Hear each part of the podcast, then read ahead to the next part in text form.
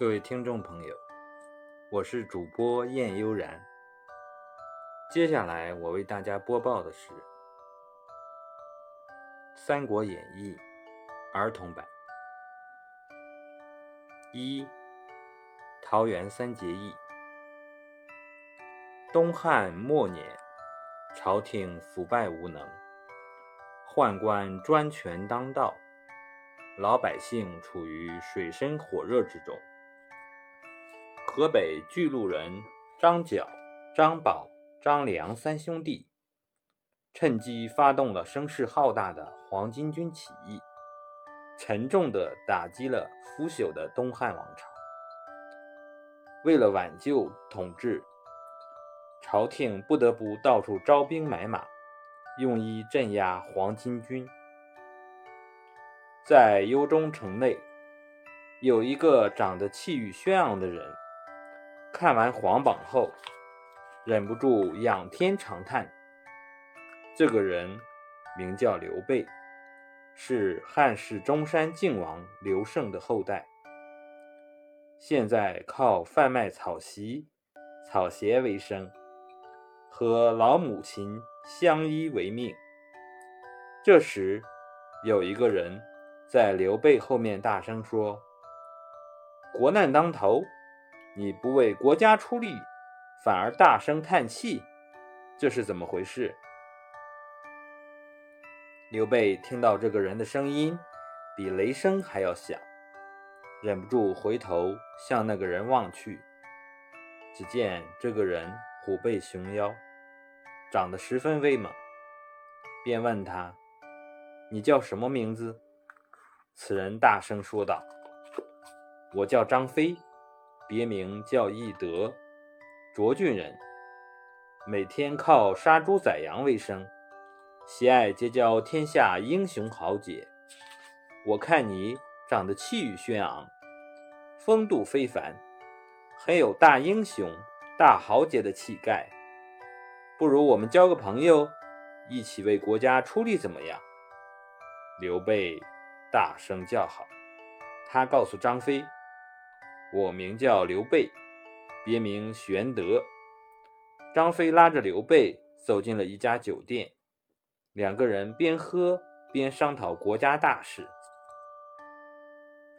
刘备和张飞正谈得很高兴，这个时候，一个推车的人走进了酒店，坐在他们的对面。刘备见那个人长得魁非魁梧非凡。神态英武，很有英雄气概。刘备很钦佩那个人，他走上前去问道：“请问壮士尊姓大名？”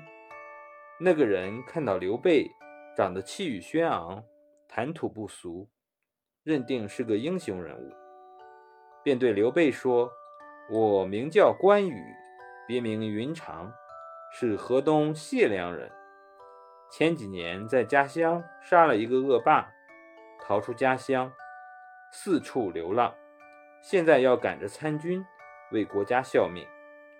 刘备忍不住拍了拍他的肩膀，说：“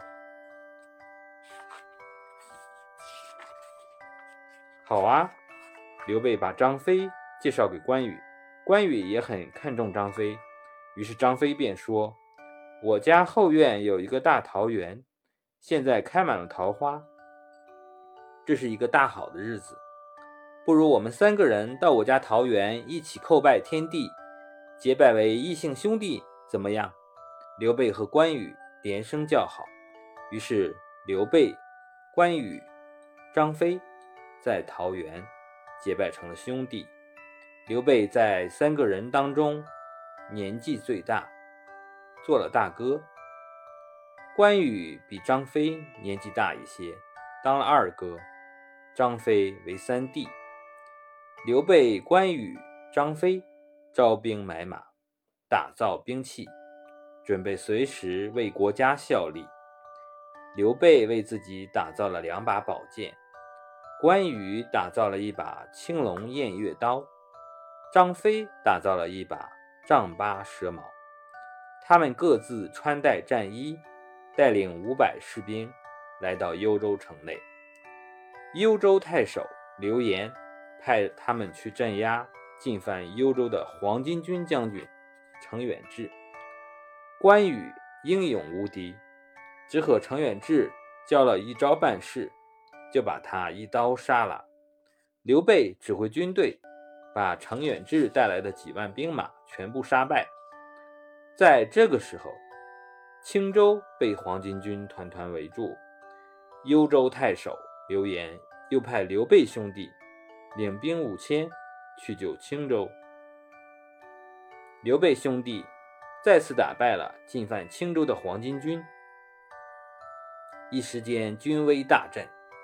刘备带领关羽、张飞。又往广宗帮助吕卢植攻打黄巾军大首领张角。卢植是中郎将，他命令刘备兄弟领兵一千前去瀛州帮助黄埔桑、朱俊攻打张宝、张良。等刘备兄弟赶到瀛州的时候，黄埔松、朱俊已经打败了张宝、张良。刘备兄弟。领军往广宗帮助卢植，卢植告诉刘备兄弟，他是被奸臣所害。张飞要救卢植，被刘备叫住，说：“这是朝廷的事，我们只管为国效命。”在这个时候，黄埔松带领曹操等将领围攻黄巾军张角、张良，于是朱俊带领刘关张。又把黄巾军张宝围住，不久，黄巾军被剿灭掉了，张角三兄弟也被杀死。